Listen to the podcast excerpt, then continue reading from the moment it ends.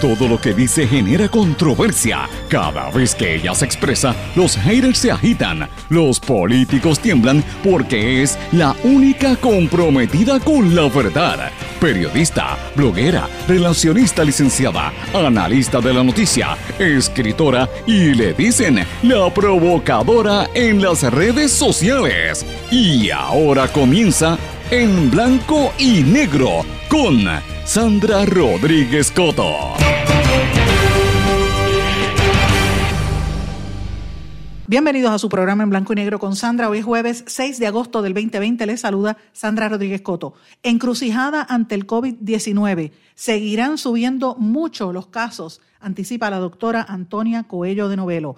La ex cirujano general de los Estados Unidos nos narra la encrucijada que se vive en la nación americana por esta enfermedad donde se registra una muerte cada 80 segundos. Nos dice qué debemos hacer en Puerto Rico, donde inevitablemente los casos van a seguir subiendo. Prepárese para que escuche lo que dice la reconocida doctora. Nombran a Efren Paredes Maisonet como el director interino de la Autoridad de Energía Eléctrica.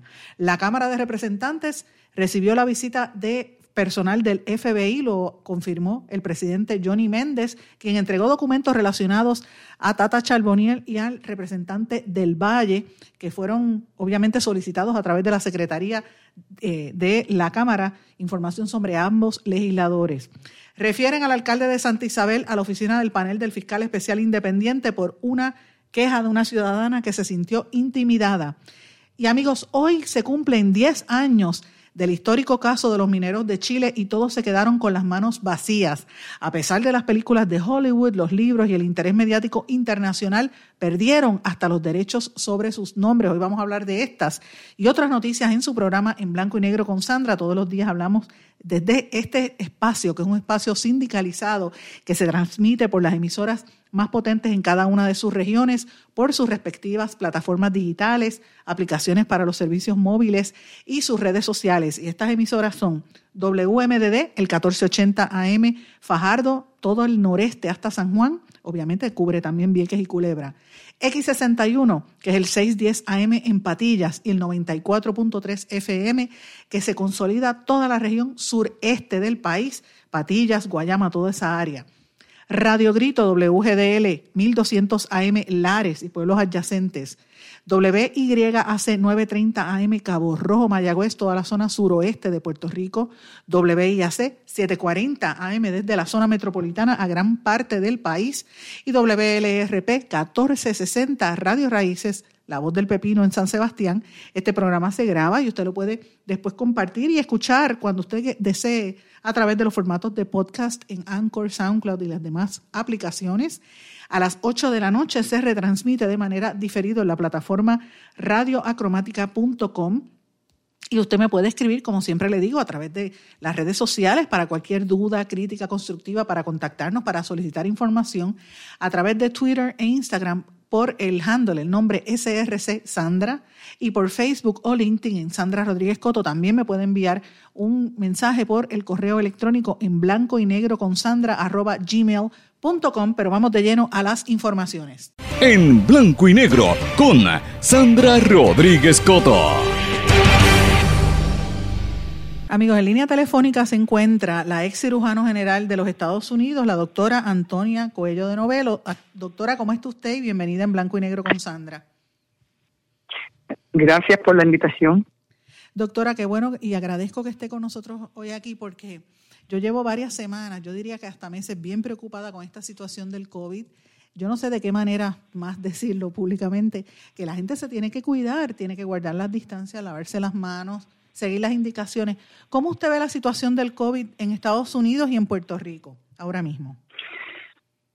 Bueno, en los Estados Unidos es alarmante, como nos estamos convirtiendo en el país con mucho más números este, de la enfermedad del COVID y básicamente este yo creo que cuando se trató de abrir muy rápido para entonces establecer eh, la economía este como un precedente, pues obviamente hubo muchos gobiernos que abrieron bien, bien rápido o más rápido de lo que se necesitaba y hoy tenemos las consecuencias de esto, de que básicamente hay bastantes estados que están totalmente este contaminándose con el COVID. Y hoy por hoy yo creo que son seis estados que básicamente han bajado la curva, como unos 30 que básicamente son los que abrieron pronto y se mantienen con los casos subiendo y hay 16 que están ni suben ni bajan como estándar.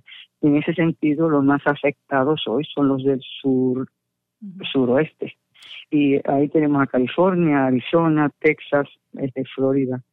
Y, y básicamente es alarmante el número de casos. Y entonces cuando veo los números totales de los Estados Unidos, creo que estamos en los 18 millones y tenemos casi cerca de, de más de 100, casi 200 mil personas muertas. No me acuerdo del número realmente total, pero es alarmante. Este, pero yo también recuerdo cuando el, señor presidente había decidido que iba a establecer las pautas directas desde, desde la presidencia y muchos de los gobernantes en aquel momento dijeron que ellos solamente obedecían la constitución americana en una forma diciéndole usted no me dice a mí lo que tengo que hacer y él dijo pues los hagan lo que tengan que hacer para continuar controlando el virus y te das cuenta que muchas veces uno necesita ese mandato de arriba para portarse bien con las consecuencias este, este, necesarias para hacer que eso ocurra. Pero entonces ahora vemos, en Florida tenemos por lo menos 10.000 casos más o menos al día y, y la y la infección a nivel de los tres condados del sur, bien sea Brevard, este, este Palm Beach y, Miami Dade estaban la última vez que estuve en Florida, estaban en 154 mil infectados, así que ya nos estamos acercando a un nivel en que básicamente es, difícil de controlar por la sencilla razón de que si tú recuerdas, nosotros tuvimos, abrimos las playas antes y, y también tuvimos las playas abiertas para el fin de semana aquel de, de Easter, en donde vinieron toda la gente joven de los Estados Unidos. Obviamente eso mirando en retrospectivo, a lo mejor eso fue una causa de que aceleráramos en, la infección. También tuvimos el, Super Bowl en Miami, en el momento en que también tuvimos básicamente este, eh, la apertura económica versus este, el control de la infección. Y yo creo que en, retrospectiva también debemos mirar hacia atrás y decir, a lo mejor estos fueron dos factores, pero cuando se abrieron las playas, específicamente desde el norte, como la de Jacksonville, etcétera, etcétera, pues yo creo que se abrieron demasiado de rápido y así lo había dicho, pero pienso yo para decir lo que tiene que hacer un Estado. Pero en este momento este, había cuatro condados solamente que decían que la mascarilla se debiera utilizar obligatoriamente. Y era Orlando, Tampa, St. Petersburg y Osceola County. En el resto era utilicen pero nada obligatorio.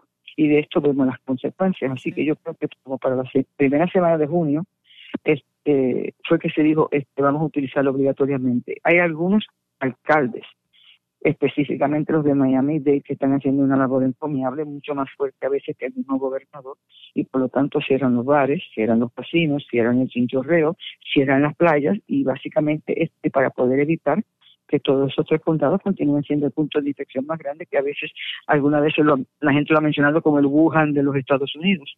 Así que yo creo que cuando empezaron a utilizar ese nombre, pues todo el mundo me dio como el, orgullo propio de disminuir esa, esa sensación. Así eh, que la, cadena, doctora, la cadena NBC está reportando que una persona muere cada 80 segundos en la nación americana. Cuando yo vi esa cantidad, yo dije, bueno, esto, esto, esto se salió de proporción. Eh, ya, ¿Cuál es el próximo paso? ¿Qué, ¿Qué, se puede hacer para detenerlo? Bueno, yo me imagino que ahora este, hay más preocupación de lo que había antes y hoy cuando oí que básicamente en un estado como este donde se va a celebrar la, convención demócrata, que el candidato a presidente no va a ir ni a aceptar la, este, su nominación porque está muy muy sensitivo a infectarse con el COVID. Y eso no es uno de los estados que está totalmente positivo, así que te podrás imaginar entonces qué pasará el resto del día, pero el presidente canceló a Jacksonville, que era el lugar en Florida donde se iba a hacer la, la convención republicana, por lo menos una gran parte de ella, así que este, la idea de que estamos mal y de que eh, el liderazgo tiene que hacer lo, indicado está ocurriendo ahora. y espero que no sea muy tarde, pero el doctor Fauci, que es el que verdaderamente yo sigo, dijo que si utilizáramos por tres semanas concienzudamente, directamente y religiosamente la utilización de la mascarilla, la, la mascarilla que no me la ponga yo ni, ni en la garganta ni en la frente, la mascarilla bien utilizada, la extensión de las, de las manos para cubrir seis pies de distanciamiento, el lavado de las manos continuamente, cada vez que te pones la mascarilla, cuando vas al baño, abres las puertas, este, y más que nada antes de ponerte tu, tu mascarilla, que él dice que esas tres cosas constructivamente por las próximas tres semanas van a lograr que se vuelva a poner la curva baja. Pero en este momento, acuérdate que se tarda uno un mes en adquirir un, hábito y básicamente después de haberme dejado libre de hacer lo que yo quise por un mes, por casi mes y medio, es muy difícil volverme a meter al ruedo de control. Así que a lo mejor perdimos un momento crucial para, para dejar el shutdown por mucho más tiempo en la mayoría de los estados y ahora la gente está como media este, no obedece. Así que también en la presencia de la política, pues básicamente la gente piensa que los mensajes tienen que ver mucho con cómo se gana una elección en vez de cómo protege una vida. Exacto. Y eso, y lo que me trae a Puerto Rico, doctora, y aquí habíamos sido exitosos cuando hubo el cierre, que mucha gente pues dijo que había sido una exageración, criticaron a la gobernadora, el sector privado puso el grito en el cielo porque no tenían, eh, ¿verdad? la cuestión económica les afectaba sin embargo, tan pronto abrieron, la gente como que se olvidó del mundo, empezaron en el chinchorreo, las campañas políticas. El 4 de julio fue una locura y mire cómo estamos ahora con los números y la cantidad de personas que todavía no se sabe realmente cómo estamos. ¿Cómo usted ve la situación en Puerto Rico? Bueno, yo lo que veo ahora básicamente es que cuando abrimos en la segunda fase, después de haber estado en una en un encerramiento por casi 71 días, este, pudimos haber controlado un poquito mejor, no todo lo que abrimos, sino por lo menos la mitad, o poner un poquito más de restricciones. En ese sentido, después de estar encerrado por 71 días, donde solamente podía ir a la farmacia, al médico, a la gasolinera y al supermercado, de momento abriste casinos, gimnasios, este 50% de, de los restaurantes, los malls, la barbería, todo lo que no, no habíamos hecho este, por 71 días, pues obviamente la parte natural humana pues se lanzó a la calle. Y nos olvidamos de los chinchorreos de Puerto Rico y, la gente joven queriendo divertirse, pero también el mensaje subliminal que existía y se dijo por largo tiempo de que los jóvenes este, no eran tan propensos a enfermarse con una parte severa del COVID y por lo tanto ellos mismos pensaron que, ¿por qué no tratar de tenerlo porque no, verdaderamente no nos vamos a morir. en ese sentido, pues aún en los Estados Unidos y en la Florida hay fiestas de COVID en donde se reúne la gente joven a ver cuántos más se infectan. Así que el denial es intenso. Así que cuando me acuerdo de lo que había dicho también el CDC, de que nosotros siguiésemos las tres C, este, más que nada, evite los sitios cerrados donde la circulación de aire no se hace circulada y no verdaderamente limpia continuamente, en donde exista 15 minutos o más, evite las conglomeraciones de gente, en donde básicamente usted no conoce el que está al lado de usted, y más que nada, continúe con eh, evitando el close contact de las personas que están cerca de usted. Y luego recordarle que 40% de las personas este, están infectadas y no lo saben, y son pre preinfecciosas. 52% nunca saben quién los infectó y más que nada existe ahora la transmisión a través del aire. Cuando tú hablas duro, cuando tú gritas, cuando cantas, esas micromoléculas y gotas que salen infectadas del COVID se quedan en el aire por lo menos de un 8 a 20 minutos y por eso se le está diciendo a la gente que por favor la circulación del aire es crucial, abra las ventanas, abra las puertas y deje que el aire circule para que esas micromoléculas salgan. El caso en punto es básicamente el coro cantando en, uno de los estados americanos donde básicamente se infectaron un número inmenso porque estaban a 12 pulgadas de distancia cantando y practicando en el coro por dos horas y media. O sea, se infectó un sinnúmero de gente y por lo tanto se habla de la, de la transmisión por aire. Todo eso ha subido con todo lo que sabemos del COVID, pero cuando comenzamos, hasta la sintomatología era bien, bien simple. Dolor de pecho, dificultad para respirar, tos seca y fiebre. Hoy por hoy tenemos este, este, los sniffles, el chills, tenemos el cansancio, tenemos la fatiga, tenemos la falta de, olfato, la falta de sabor, tenemos un sinnúmero de síntomas que se descubren según el COVID aumenta. Pero todavía los jóvenes, aunque se enferman, no tienen tanta sintomatología severa como los adultos. Y por eso es que en Puerto Rico me preocupan los, los, los, adultos mayores, los que están en la seguida y los que están de, en los que están de largo eh, duración en su en sus en sus asilos de ancianos, si no nos puede llamar así, no assisted living, en donde básicamente yo sé que a través de la Guardia Nacional y a través de los 330 y a través de, de Direct Relief se han apropiado de 50 mil este, pruebas para hacérselo a esos tipos de, de, habitantes de las islas y hoy por hoy solamente se han hecho 10 mil pruebas, así que de los 30 mil potencial puertorriqueños que son sobre la edad de 65, me preocupa básicamente cuál es el cuál es el puntaje positivo de, estos en particular, porque si seguimos lo que pasa en los Estados Unidos, en particular en la Florida, donde el 40% de todas las personas mayores este, eh, estaban infectadas y más que nada, la mitad de las muertes de Florida se sospecha que son las personas mayores de 65. En ese sentido se hizo una encuesta y una de las pruebas que se le hacía a las personas que vivían en los centros de salud de los envejecientes y de 1.440, según recuerdo, subió el puntaje de positividad a como 2.600 y pero se dice entonces lo mismo a los que los cuidaban y nos dimos cuenta de que 2.500 subieron a 6.200. Así que los que cubren a las personas este, en los asilos, en Florida por lo menos su puntaje en positividad casi se triplicó. Y en ese sentido me preocupa entonces que los familiares no pueden visitar a sus viejitos. Sin embargo, los que más suben en infección son los que verdaderamente los supervisan y los cuidan. y cuando se van de su los cuidadores. Cuando se van de, de cuidar, no sabemos cuál es su comportamiento, si son parte del chichorreo, si son parte de, ir a, un bar y divertirse, un casino, etcétera, etcétera. Así que no voy a estar tranquila hasta que le hagamos las pruebas a todos los envejecientes de Puerto Rico, porque en ausencia de tener el contagio de todos ellos, nunca vamos a ver, saber verdaderamente el, el porcentaje de positividad de Puerto Rico. Y la semana pasada, este, el Task Force dijo en, en pelota dura que era 10.2%, que eso es mucho más subido del 5% que se sabe, que el CDC dice, que es lo que verdaderamente se puede utilizar como guía para abrir un Estado o para básicamente sentirse seguros de que estamos haciendo algo bien. Así que al 10.2 tenemos que bajar a menos de 5% a través de mucho comportamiento. Y segundo, que, este, el, cuando lo presenta el Departamento de Salud lo pone casi a nivel de 7. Y respectivo de si es 7 o 10.2, lo importante es que está sobre 5. El estar sobre 5 me preocupa la infectividad del país en ausencia de saber el número de personas infectadas en las heridas y en los de larga duración. Así que en este momento estamos en una encrucijada, porque cuando vemos básicamente que sube la infectividad y al decir que no hay pruebas, pues la gente piensa que eh, no, no me preocupo porque no hay prueba y por lo tanto los números están bajitos. No, aquí hay una transmisión este, comunitaria y por lo tanto con prueba o no prueba esa curva sigue subiendo y hay que bajarla.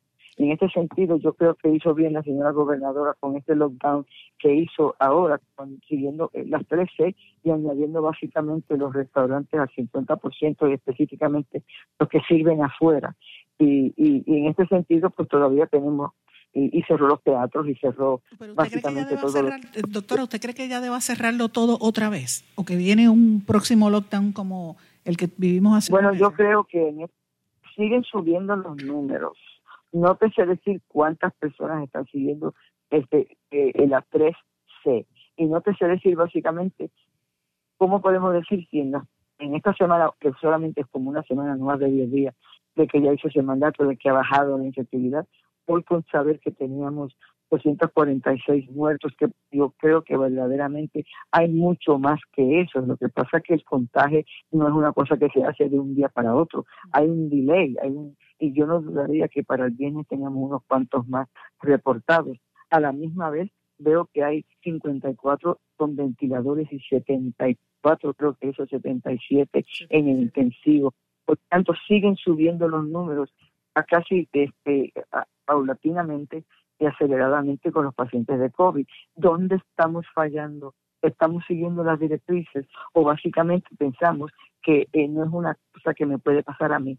Y, supuestamente tenemos que sospechar que la persona que está a mi lado, si no es uno de mis familiares que está conmigo el día diario en mi convivencia, lo puedo considerar como un, un posible infectador y por lo tanto eh, en ese sentido, nosotros los puertorriqueños nunca nos nunca podemos cerrar la puerta a un familiar que llega de afuera, alguien que conocemos. Y estas personas pueden estar infectadas, no lo saben, no tienen sintomatología, pero me la pueden pasar a mí a través de su tos, a través de su estornudo. Y por eso cuando veo las mascarillas utilizadas a nivel de la barbilla, pienso, pero bendito que falta de respeto a la mascarilla y al que está al lado, porque la mascarilla yo me la pongo para defenderte a ti. Y espero que cuando tú uses la tuya, es para defenderme a mí. Esa habilidad de protección personal, con esa responsabilidad única, creo que todavía nos está faltando un poquito. Y mientras eso no se haga religiosamente, esta curva no va a bajar y al no bajar, yo creo que cada vez que tenemos este sentido de que la vacuna puede venir al final de diciembre o al principio de enero, febrero, como que nos está diciendo, tenemos poco tiempo para aguantar y básicamente no me va a dar a mí. Pero recuerda, es prevenir la enfermedad, porque la vacuna solamente... No, y le puede dar en cualquier momento, ese es el problema, que uno no sabe. Uno se puede hacer la prueba hoy y mañana lo tiene. Exacto, la inmunidad no se sabe si son dos semanas, cuatro semanas, un año. La inmunidad total te la da la vacuna, pero todavía no está aquí. Así que, y además de eso, dice la gran mayoría de la gente que una de cada tres no se la quiere poner. Y en ese sentido, no es diferente de ponerse la vacuna de la influenza, con la diferencia que la influenza es mucho más este eh, hábil porque tiene su, su vacuna y yo quiero que en este septiembre que todos los puertorriqueños se pongan su vacuna de la influenza por la sencilla razón de que cuando tú tengas la sintomatología que es parecidísima al COVID y vengas al médico con la duda de qué es lo que tengo, cuando el médico te pregunte si te pusiste la vacuna o tienes un caso disminuido de, de influenza o tienes un caso de COVID y no pierdo tiempo haciéndote pruebas esperando cinco días en que me llegue el resultado para poderte poner en un intensivo o en un ventilador. Así que al tener la prueba, me vas a dar a mí como médico un sentido de paz de poder empezar nuevamente a decir esto es una influenza este, moderada o simplemente tengo que empezar a hacer la diferencia entre las dos, pero con la vacuna solamente te voy a decir lo que necesito que hagas para hacer todo lo que tengo que hacer con COVID. Y por eso yo digo a todo el mundo con influenza, por favor, póngase la vacuna este otoño, es crucial. Y puede ser que en los años venideros tengamos que ponernos dos vacunas todos los otoños, la del COVID y la de la influenza, porque los dos van a estar siempre en los otoños. Y en este sentido, esperemos en Dios que todo esto como se normalice después de, del 2021. Esperemos también, estamos, estamos confiados en que eso será así. Doctora, le agradezco que esté con nosotros en este programa, como siempre, mis cariños de toda la vida. Eh, gracias por, por, su, por estar disponible, ¿verdad?, para contestarnos aquí en Blanco y Negro con Sandra y espero que nos veamos pronto, déjeme hacerle un paréntesis aquí a los amigos Radio Escucha y le voy a decir algo. La primera persona que yo entrevisté en mi vida fue a la doctora Antonia Coelho de Novelo. Usted lo recordará, ¿verdad? Que era una niña yo cuando la entrevisté en la universidad hace muchos, muchos años. Así que siempre la, distingo a usted. Muchísimas pues gracias. gracias por, todo, Sandra. Encantada de ayudarte. Gracias, muchísimas gracias. Vamos ahora a una pausa, regresamos enseguida. No se retiren, el análisis y la controversia continúa en breve, en blanco y negro, con Sandra Rodríguez Coto.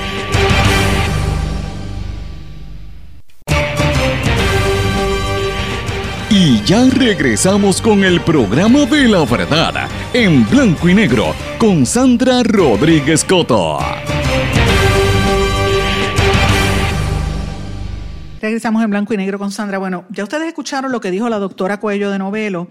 Eh, la situación del COVID es desesperante. En Estados Unidos, la cadena NBC reporta que hay una muerte cada 80 segundos. O sea, prácticamente eh, esto se ha salido de proporción en la nación americana. Hay que tener mucho cuidado. Estos son los datos, las estadísticas que dice John Hopkins University. Y hay más de 4.8 millones de casos confirmados de esos 1.8 millones lo vinieron a coger de julio 7 para acá. Así que imagínense, Nueva York, New Jersey, Massachusetts han sido sumamente golpeados por esta enfermedad. Ahora viene la segunda y la tercera ronda en esos estados, pero en el área sur, como dijo la doctora, California, Arizona, eh, Texas y obviamente Florida, eh, las Carolinas, pues la situación está fuera de control. Por eso es que usted ve que los políticos no se están moviendo. Sin embargo, Trump, a pesar de que no fue al evento de ¿verdad? La, la, Convención Republicana insiste en reabrir escuelas porque el coronavirus supuestamente va a desaparecer y dijo que los niños son inmunes. Después parece que le dijeron, mira, estás cometiendo un error y se retractó. Mientras tanto, en Florida hemos visto fotografías de cómo siguen abiertas las escuelas. Esto es, es increíble. Ayer la red social Facebook eliminó una publicación del presidente Donald Trump porque incluía en el vídeo afirmaciones falsas que violan la política de la, de la red social porque hablaba de que habían casos inmunes, decía que los niños eran inmunes al COVID, así que imagínate. En Chicago, eh, el, último, el, el último área, el sistema educativo de Chicago, que dice que no van a reabrir eh, en la nación americana para evitar este tipo de contagio. Así que vamos a seguir viendo casos como este, cómo sigue subiendo en Florida y en los demás.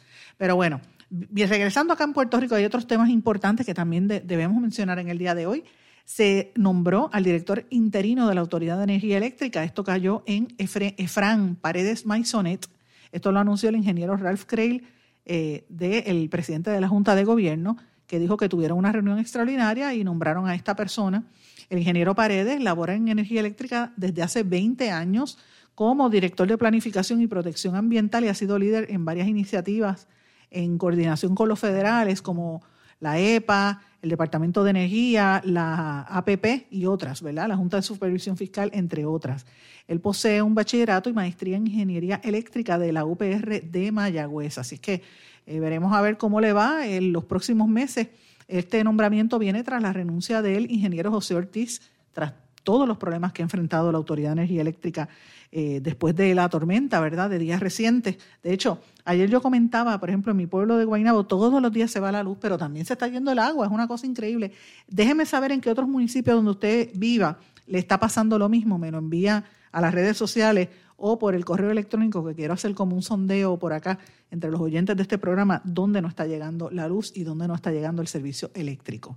Bueno, el negociado eh, federal de investigaciones, el FBI, acudió a la Secretaría de la Cámara de Representantes ayer para requerir información y documentos en torno a las investigaciones que realizan a los representantes del PNP, María Milagros Tata Charbonier y Nelson del Valle. Esto lo confirmó Johnny Méndez. Ustedes saben que esto tiene que ver con el caso de empleados fantasmas. La información preliminar que yo tengo hasta ahora es que vienen arrestos. Fíjense que ayer era miércoles y ayer fue que llegaron los federales. Los miércoles son los días que los federales siempre actúan. Antes de las primarias va a haber movidas, señores. No se sorprenda que sea hoy o que sea antes del, día de las primarias. Eh, lo estoy anticipando y van a haber movidas. Bueno, refieren al alcalde de Santa Isabel al panel del fiscal especial independiente. Esto la fiscal especial Marjorie eh, Yerbolini, la fiscal de distrito de Ponce, refirió al panel del fiscal especial independiente una querella de una ciudadana que dijo que se sentía intimidada después que presuntamente el alcalde de Santa Isabel, Enrique Quique Questel, frenara su guagua bruscamente frente a ella, y esto fue el pasado sábado.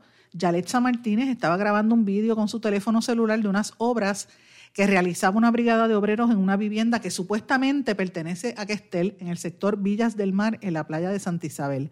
Los padres de la querellante son vecinos del lugar y supuestamente las obras le molestaban. La mujer sostiene que el alcalde llegó de súbito en una guagua, frenó bruscamente frente a ella, por lo que ella temía ser atropellada. Agentes del negociado de la policía acudieron a la, a la fiscalía, donde la fiscal Yerbolini les indicó que refería el caso al FEI para evaluación.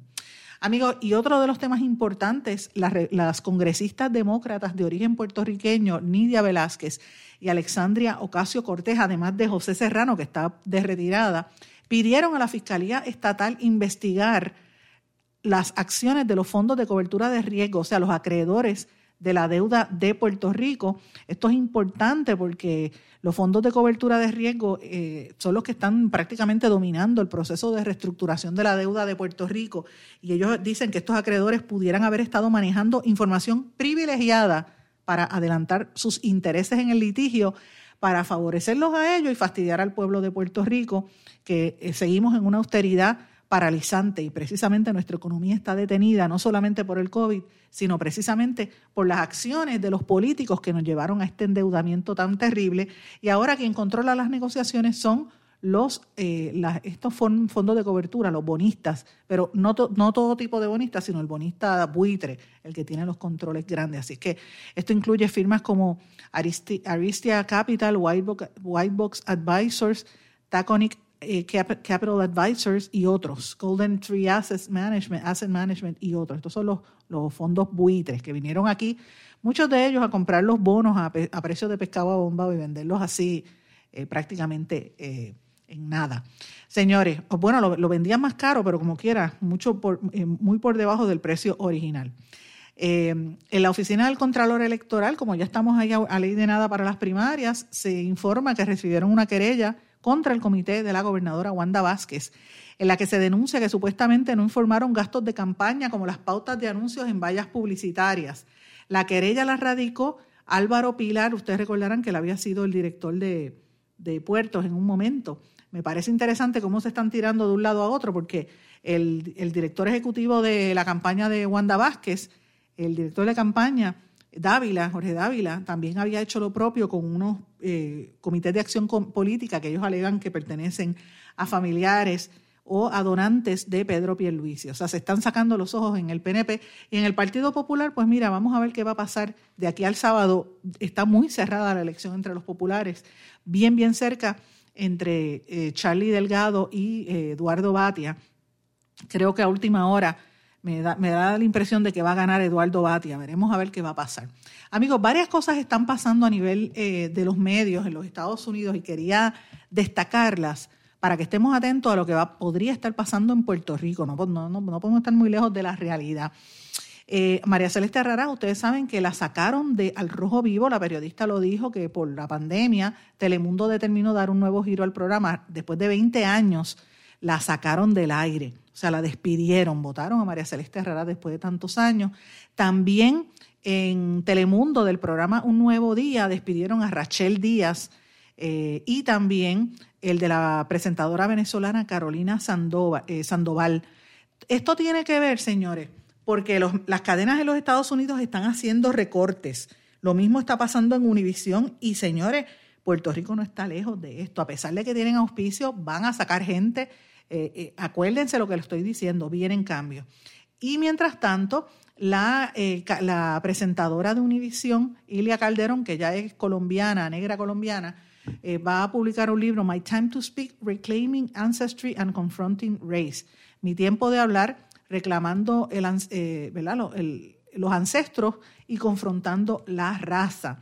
Ella fue una reportera que una vez entrevistó a una agente del Ku Klux Klan que la llamaron con la letra, la, palabra nigger y la llamaron mongrel, que son dos insultos raciales hacia los negros, la llamaron como tal, y ella pues lo está reclamando y narra que va a seguir trabajando sin ningún tipo de miedo y narra un poco de, la, de la, del discrimen en su natal Colombia. Interesante por demás lo que está pasando eh, con ella en este libro que va a presentar, para que tengan una idea de acuerdo al Pew Research Center, una cuarta parte de los hispanos en los Estados Unidos se identifican como afrolatinos.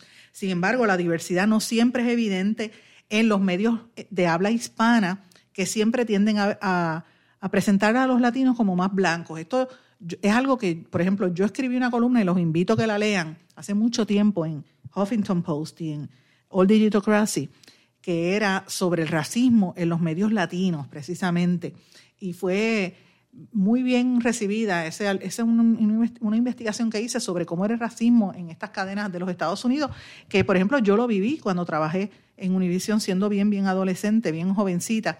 Eh, en el momento en que yo trabajé en Univision, para que ustedes tengan una idea, en el noticiero Univision, en el edificio central, la sede, solamente habíamos cinco puertorriqueños y de, lo, y de todo el edificio la única negra era yo. Así que imagínense lo difícil que era en ese momento. Y traigo este tema a colación porque hay una polémica que surgió en el día de ayer y antes de ayer, porque el periódico El Nuevo Día publicó un reportaje, en un, suplemento, un título donde decía que, la, ¿verdad? una fotografía racista, donde decía que las madres negras, o sea, publicaron una fotografía de una madre negra diciendo como las madres imperfectas, las madres que tenían problemas versus el resto de las madres que eran las perfectas. Esto generó muchísimas polémicas, muchísima controversia entre diferentes sectores.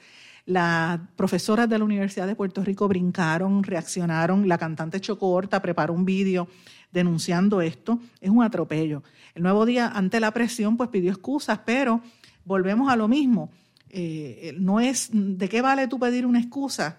Pedir una, no, una excusa si el comportamiento está ¿Cómo es posible que eso se haya, haya sido publicado? Eh, porque aquí todo el mundo habla, ¿verdad? Ahora mismo se erradicaron unas querellas contra la, en la Comisión Estatal de Elecciones contra el programa de la Comay de Cobo Santa Rosa por su eh, consistente discrimen hacia las mujeres y hacia los eh, extranjeros. Y está bien, eso hay que criticarlo. Yo no digo que no lo hagan, todo lo contrario. Hay que hacerlo. Yo aplaudo esa querella, pero el nuevo día rectificar, la manera en que rectificaron no es una reparación. Yo creo que el Nuevo Día cometió un error grave y debería invitar a muchas de estas líderes que han estado ofendidas por estas declaraciones y ya está bueno, ya está bueno de faltarle respeto a las mujeres y a la gente de la, de la raza negra. Todos somos puertorriqueños y de la única manera que esto puede trascender es si se empieza a educar y a dejar de hacer estos, de perpetuar estos estereotipos, estos insultos, menospreciando sobre todo a, a nosotras las mujeres negras. Las mujeres negras hay que respetarlas. Bueno, sobre nosotras se levanta este país. Nuestras manos, nuestro trabajo, nuestra vida es la que ha levantado este pueblo. Así es que basta ya de faltas de respeto. Vamos a una pausa, regresamos enseguida. No se retiren, el análisis y la controversia continúa en breve, en blanco y negro, con Sandra Rodríguez Coto. Más que un plan de salud, somos alegría para nuestro pueblo. Somos seguridad. Somos nuestra gente. Más que un plan de salud, somos nuestra comunidad. Somos bienestar. Somos tu acceso a 64 hospitales, médicos y especialistas en todo Puerto Rico al cuidado de tu salud. Más que un plan de salud, Menonita es Puerto Rico. Plan de salud Menonita. Tu salud en buenas manos.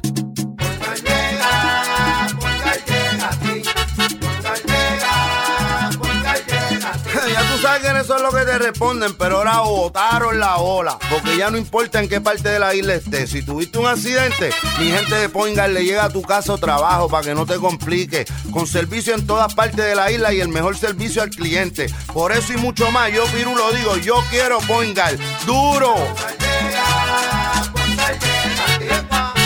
Quites el dolor de cabeza con sus obligaciones de contabilidad con los servicios que presta Villalba y Villalba Company. Directo, personal y con sensibilidad humana. Lo que se busca en un verdadero asesor de contabilidad para todo tipo de servicio de contabilidad, pago de IBU, pago de nómina, informes trimestrales y anuales y otros. Ofrecen servicio directo personalizado. Villalba y Villalba Company. Para orientaciones, su teléfono el 939-336-5774.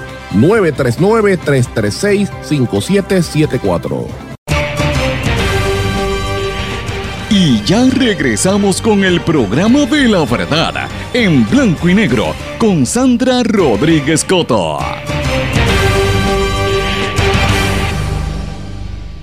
Regresamos a esta parte final de En Blanco y Negro con Sandra, amigos, y quiero hablar de algunas noticias brevemente de los Estados Unidos que me parece que son bien importantes. Y oigan esto, el secretario de Estado de la Nación Americana, Mike Pompeo, dio a conocer en una rueda de prensa que van a dar una recompensa de 10 millones de dólares para cualquier persona que, dé información que conduzca al arresto de cualquier extranjero que esté tratando de interferir en el proceso electoral en los Estados Unidos, sobre todo si actúa bajo el control o bajo la dirección de un gobierno extranjero. Y ustedes me van a perdonar, pero a mí estas declaraciones de Mike Pompeo me, me recordaron el refrán este de el ladrón juzga por su condición, no es que quiera decir que Mike Pompeo sea, sea ladrón, pero se comporta como tal. Porque recuerden que en las elecciones pasadas hubo, y ya se corroboró que hubo interferencia de los rusos que entraron por las redes sociales de Facebook, de Twitter para influir en los votos, que manipularon data y que afectaron los resultados de la contienda entre Hillary Clinton y eh, Donald Trump. Pues mira qué casualidad que ahora la gente de Trump está preocupada porque saben que están atrás en las encuestas y ya están dando esta información.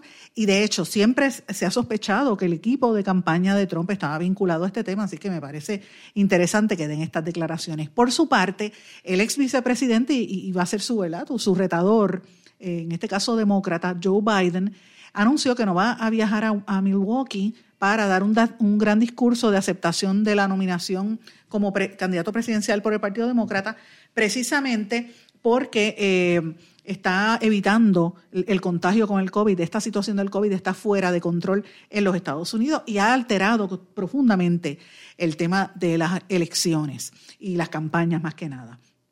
El otro tema importante es la batalla que se sigue llevando para el control de la aplicación china, la red social de TikTok, que en cuestión de tres años se ha puesto a nivel de Instagram o Twitter y es la nueva etapa, el nuevo episodio en la Guerra Fría entre los Estados Unidos y China por ver quién lo va a comprar, ¿verdad? Eh, han dicho que Microsoft lo iba a comprar por 10 eh, o 12 mil millones de dólares, todavía no sabemos, pero tienen hasta el 15 de septiembre como fecha límite que dio el presidente Trump para determinar si venden o de todo lo por el contrario prohíben el uso y la entrada en los Estados Unidos. Amigos, en América Latina la noticia principal es sin lugar a dudas lo que le está pasando al expresidente de Colombia, Álvaro Uribe, que está detenido en una hacienda que tiene enorme donde él vive allá en Colombia.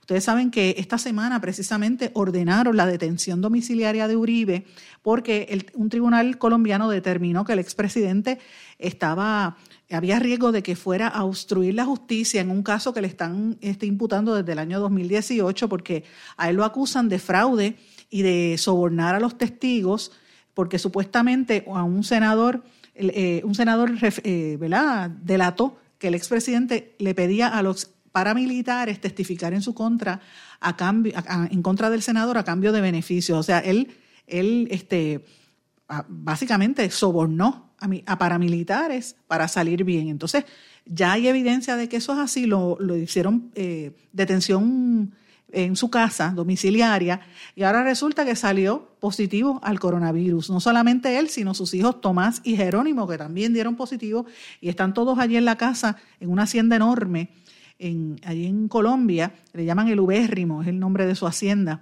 Eh, y, básicamente está por allá y van a estar por lo menos 10 a 12 días en su casa.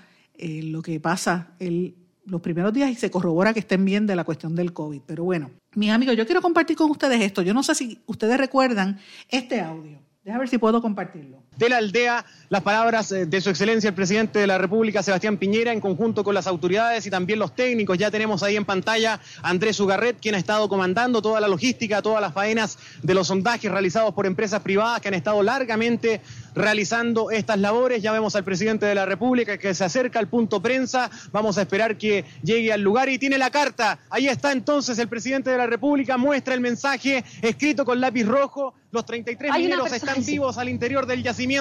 Es la noticia en desarrollo y el presidente de la República en estos momentos se dirige al país con el testimonio gráfico de esa carta escrita por los trabajadores al interior del yacimiento. Escuchemos. Esto salió hoy día de las entrañas de la montaña, de lo más profundo de esta mina.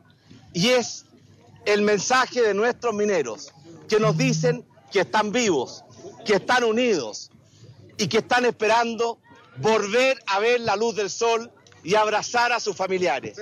Esas fueron las expresiones del presidente de Chile. Hace exactamente 10 años, Sebastián Piñera dio esas expresiones cuando se supo que los 33 mineros chilenos estaban vivos. Yo no sé si ustedes recuerdan esa noticia, esa noticia cambió prácticamente el mundo. De hecho, fue histórica en muchos respectos, no solamente por la situación del drama, del drama humano, que esos mineros estuvieron tantos días allí debajo de la tierra, prácticamente 69 días, bien, bien abajo, estuvieron allí, eran 32 mineros, mineros chilenos y uno de Bolivia, que estuvieron allí 69 días.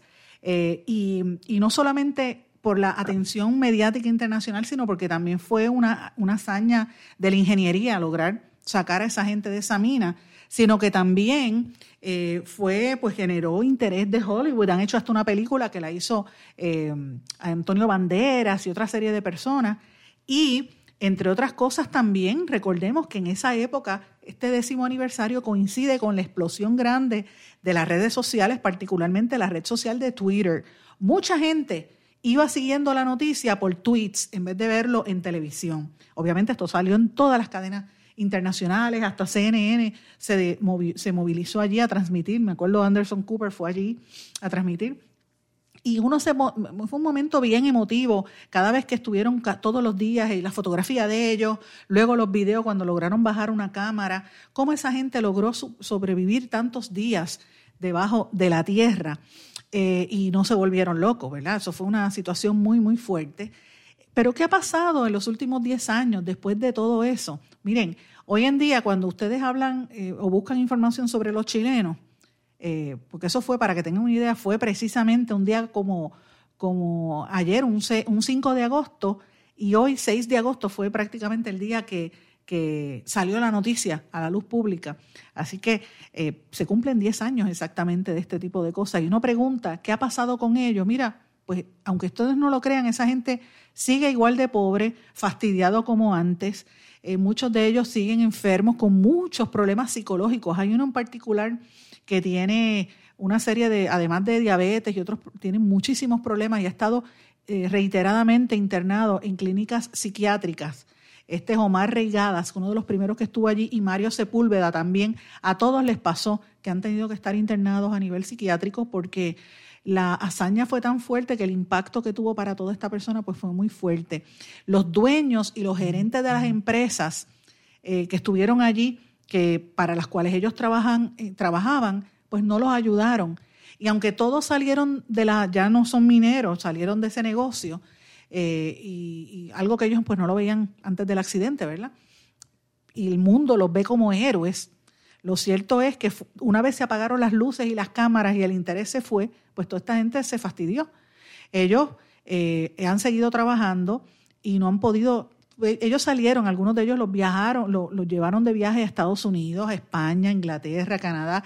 Muchos viajaron hasta Israel, en Costa Rica, Guatemala, pero cuando esto al principio, como ellos eran unas celebridades, pues todo el mundo pensaba que iban a tener el mundo a sus pies. Lo cierto es que fueron los primeros días y, ahí, es que viene la parte, la parte difícil a ellos los engañaron, no solamente los mineros, sino que, o sea, las compañías mineras, sino que ellos también tenían unos, unos abogados que supuestamente eran los que los iban a representar.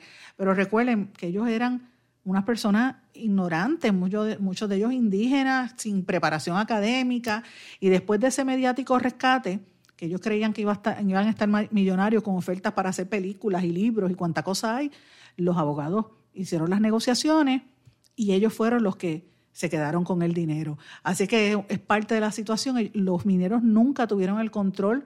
Eh, una de las cosas que cometieron fue que el error firmaron los derechos de su propia historia. Así que la historia de salir de la, de la, de la mina, esa, esa narrativa, se la vendieron a Hollywood a través de una empresa. Eh, y, y, parte, de hecho, el gobierno de Chile hizo una investigación criminal de más o menos para el año 2014. La Fiscalía chilena todavía está tratando de, acreditar, como ellos llaman, el delito o la participación de los que fueron engañados, específicamente en un estudio de grabación que se llama, eh, me parece que es eh, Héctor Tobar, el, uno de estos que estuvo eh, trabajando allí, ¿verdad? A él fue el que lo contrataron para hacer la película Los 33, la película que hizo eh, Antonio Banderas y el libro Deep Down Dark, escrito por un premio Pulitzer Héctor Tobal. Así que eh, ellos se dieron sus derechos pensando que les iban a dar chavito y lo que le dieron bendito fue una pensión que es el equivalente a 525 dólares al mes. O sea que después de fastidiarse la vida por tantos días debajo de la tierra, tener ese miedo, salen unas personas que son pobres, de momento a vivir un mundo mediático, les, prometen villas y castillas y al final pasó nada, para que ustedes vean la realidad del mundo. Un momento tan histórico, tan, tan fuerte, ¿verdad? Y todo el mundo cree que van a tener eh, esperanzas de salir hacia adelante y miren, miren lo que pasa. Esa es la, realidad y sobre todo la realidad de la gente pobre. De todos modos, fuera de, el momento histórico que vivieron, el mundo yo creo que se unió en oración y en buenos deseos para que esta gente lograra salir con vida de las minas. Posterior a este hubo un evento también de unos niños que eran eh, unos de un equipo de soccer. Ustedes recordarán que estuvieron en una mina, me parece que fue en, en Filipinas o en otro país, eh, que Elon Musk trató de llevar hasta una, una como una máquina, un robot para ver dónde estaban y también salieron con vida. Es bien peligroso. En, el caso de los, de los adolescentes fue en una cueva, que ellos se, se metieron en una cueva y la marejada subió. En este caso no, este fueron los mineros y por lo menos afortunadamente salieron con lo que tenían, que era su vida. Mis amigos, con esto me tengo que ir por hoy, no sin antes desearles a todos que pasen muy buenas tardes. Gracias por su sintonía y vamos a mantenernos en contacto pendientes a las noticias de último momento antes de las primarias que van a ser este fin de semana. Así es que manténganse en contacto, me escribe a través de las redes sociales, en Twitter e Instagram, me puede escribir por SRC Sandra, en LinkedIn y en Facebook, en Sandra Rodríguez Coto, o me envíe un correo electrónico a en blanco y, y negro con Sandra arroba gmail.com. Que pasen todos. Muy buenas tardes. ¿Se quedó con ganas de más? Busque a Sandra Rodríguez Coto en las redes sociales o acceda a en blanco y negro.blogspot.com porque a la hora de decir la verdad solo hay una persona en la cual se puede confiar. Sandra Rodríguez Coto en blanco y negro.